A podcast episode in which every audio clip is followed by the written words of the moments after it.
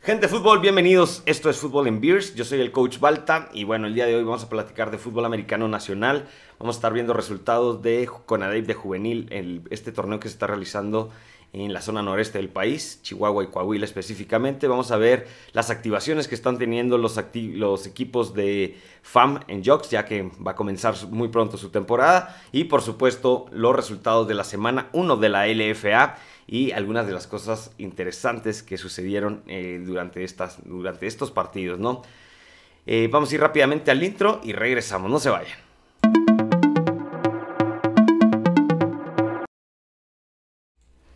Gente de fútbol, no puedo dejar pasar eh, esta noticia que bueno, ya le dio vuelta al mundo. Reprobamos terriblemente lo sucedido en el estadio del Querétaro en, el partido entre el Querétaro y el Atlas. Reprobable completamente lo sucedido en las gradas. Esos no son fanáticos, esos son criminales que están metidos en el deporte y que no les importa un carajo el fútbol, no les importa un carajo el soccer, no les importa un carajo, incluso ni el mismo equipo, ¿no? Son, son, de estos, son estos mm, animales, estas, no sé cómo llamarles, eh, que están ahí simplemente para hacerle un gran daño a la sociedad. Señores, tenemos que darnos cuenta que el cambio, que las sanciones deben de ser hacia nosotros mismos, ¿no? Debemos darnos cuenta qué es lo que estamos aportando a la sociedad y, tomar esto como ejemplo, eh, como el mal ejemplo, como el peor ejemplo y que no vuelva a suceder ni en el fútbol americano, ni en el fútbol soccer, ni en el básquetbol, ni en el base, ni en ningún otro lugar. Eh, repruebo completamente las acciones que vimos y todas las imágenes terribles que, pudimos ver. Ojalá que las, eh, pues, eh, lo que dijo el gobierno, las, las cifras oficiales que, se han, que, han dado, sean de verdad oficiales y que sean reales, ya que, pues bueno, este, por lo que hemos podido ver en redes sociales, eh, nos hablan de algo completamente distinto. No quiero meterme más porque no tengo los datos, no tengo la certeza. Soy simplemente eh, había que mencionar esto porque, pues bueno, hay que hacer conciencia, ¿no? Somos eh, qué tipo de sociedad somos, qué tipo de sociedad queremos ser y ya siendo un poquito más bajando las cosas, ver personalmente qué, tipo de fanáticos somos, qué tipo de de sociedad estamos construyendo nosotros eh, individualmente, ¿no? Otra parte que me pareció reprobable fue comentarios que haciendo de leña del árbol caído, que no, la verdad es que no me parecen correctos.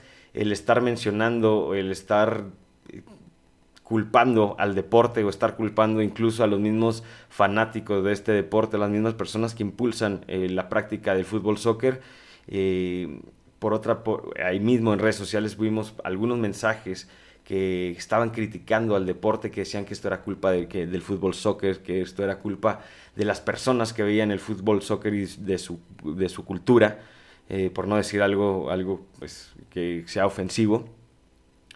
Este, pero bueno, yo estoy completamente en desacuerdo con esta idea. Yo creo que es eh, un tema cultural, yo creo que es un tema de nuestra sociedad y, este, y completamente ajeno a que fuera el fútbol soccer o que fuera en los fanáticos del fútbol soccer, ¿no? Como ya lo dije, eh, los fanáticos del deporte, los fanáticos de algún, de, algún equipo no, no llegan a estos extremos, ¿no?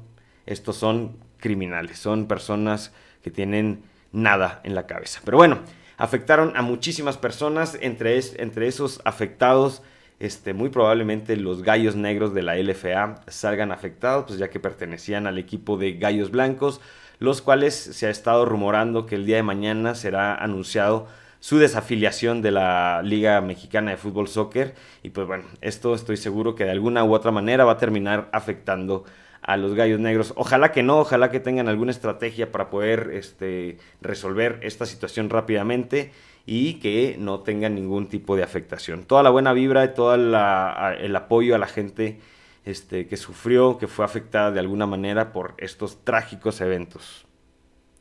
Ahora sí pasamos a cositas más interesantes. Vamos a los resultados de la eh, juvenil de Conadeip, esta que se está jugando entre tres equipos de Chihuahua y tres equipos de Coahuila. El Covach, el Bachilleres de Chihuahua, venció 23 a 13 al TEC de Monterrey Campus Chihuahua. El Tec Laguna venció 24 a 6 a las Liebres del Tecnológico de Ciudad Juárez.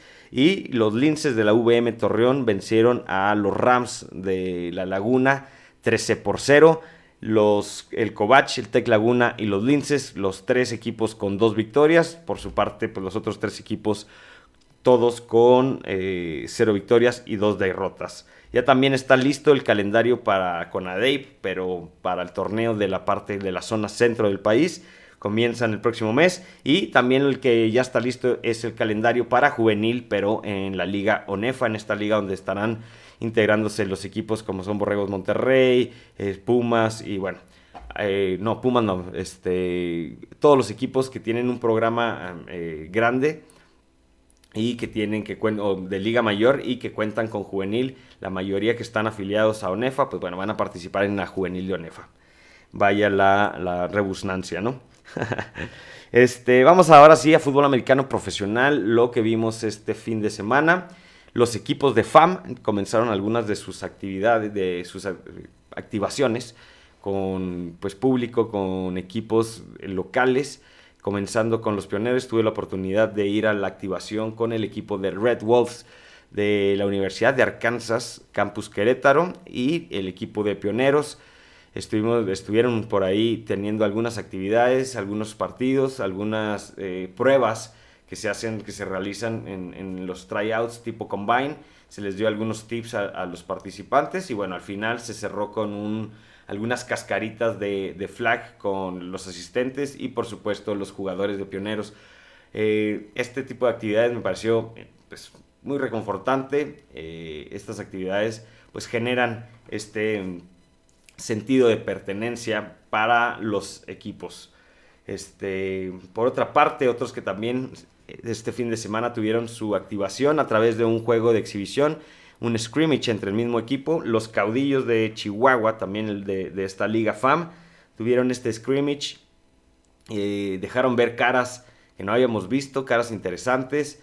Algunos de los corebacks ya tuvieron el equipo completo, ya contaron también con los jugadores extranjeros. Y bueno, este scrimmage les va a servir para hacer el primer corte. Vamos a ver, les voy a tener aquí la información de eh, pues cuáles va a ser los siguientes jugadores o, cuál, o los jugadores a seguir durante esta temporada. El que sí brilló por su ausencia fue Trent Richardson. Trent Richardson ya sabemos que lo vamos a ver poco en los entrenamientos. Yo creo que nomás va a llegar a integrarse para los partidos. Vamos a estar bien pendientes. 53 días para el kickoff de la FAM. Estén pendientes este próximo 30 de abril.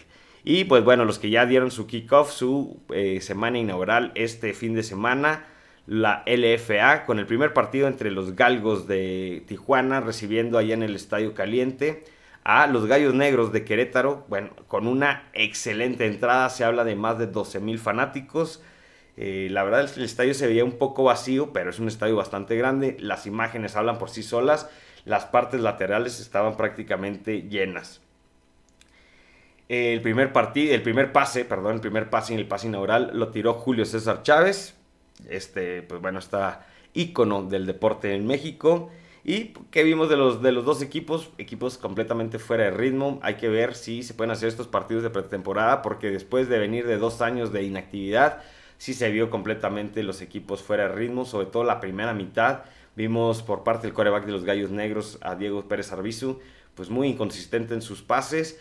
Eh, por parte de la ofensiva de los Galgos, no caminó para nada. Eh, batallaron mucho para sus primeros y dieces, el, juego terrestre pues empezó a, funcionar en un principio, pero después se volvió muy predecible y bueno, se trabó bastante el partido, además de la cantidad de castigos que hubo. Ya en la parte, eh, la segunda parte del partido, los gallos empezaron a, a, mover un poquito mejor el balón, la ofensiva, pero fue la defensiva los que realmente cambiaron el rumbo del partido a través de eh, dos pick six que se aventaron por ahí en contra de Galgos y bueno, ahí fue cuando mataron al equipo, aunque los Galgos de verdad eh, dieron eh, una muy buena batalla, a mí se me hace que el marcador no refleja lo que se vio en el campo, al menos durante la primera mitad y el tercer cuarto. En el segundo partido, esto ya el día sábado, la LFA regresó al Palillo Martínez, este estadio que vio nacer a la liga LFA, los mexicas recibieron a los dinos un partido muy defensivo, un partido que terminó 10 a 7 en favor de los Dinos. De hecho, los 7 puntos de los Mexicas vinieron por una jugada de los equipos especiales. La entrada fue una entrada regular, toda la, la, grada local la vimos llena y la parte de la grada eh, visitante, pues no, este, no se vio prácticamente eh, a nadie. Lo que más me llamó la atención fue la parte física, ¿no? El, juego que se vio tan, tan físico, tan rudo. Vimos bastantes golpes por ahí. Y pues bueno, también pudimos observar eh, bastantes nombres muy conocidos, jugadores eh, que ya incluso tienen experiencia internacional. Por ahí andaba eh, Ramiro Pruneda, andaba Guillermo Villalobos, andaba Sergio Chafino, por mencionar algunos con, con, experiencia internacional, algunos local mexicanos con experiencia internacional. Este, también vimos por ahí a Jorge Revuelto, el buen Rebel, saludos a mi buen, al buen compa, vimos a, al Kicker, a Jenny, Enrique Jenny, este, también ahí con los Dinos. Bueno, interesante lo que, lo que se viene para estos equipos, los mexicas, su área de oportunidad. Yo la veo eh, en la ofensiva, específicamente en, en, la parte del coreback. Me parece ya que el zurdo Quintana pues no le alcanza, no está bien preparado físicamente y que es tiempo que le dé pues paso a las siguientes generaciones. Aunque él fue campeón precisamente con los mexicas, creo que ya se le acabó su tiempo ahí y por parte de los Dinos, pues bueno, también la parte defensiva creo que está muy bien y creo que que simplemente se tienen que ir acoplando mejor la parte ofensiva porque tienen bastantes armas, ¿no? Por ahí a receptor Gerardo Álvarez, tiene por ahí un coreback niño que no jugó su último, ni una sola jugada en su última temporada de Liga Mayor, pero bueno, el día de ahí, del día sábado lo pudimos ver y, se vio bien, ¿no? Se vio ahí que tiró algunos buenos pases. Creo que eh, los dos equipos, su área de oportunidad más grande está en la parte ofensiva. Para el tercer partido, el partido que cerró la jornada 1 de la LFA, los Reyes de Jalisco recibieron a los Raptors de Naucalpan.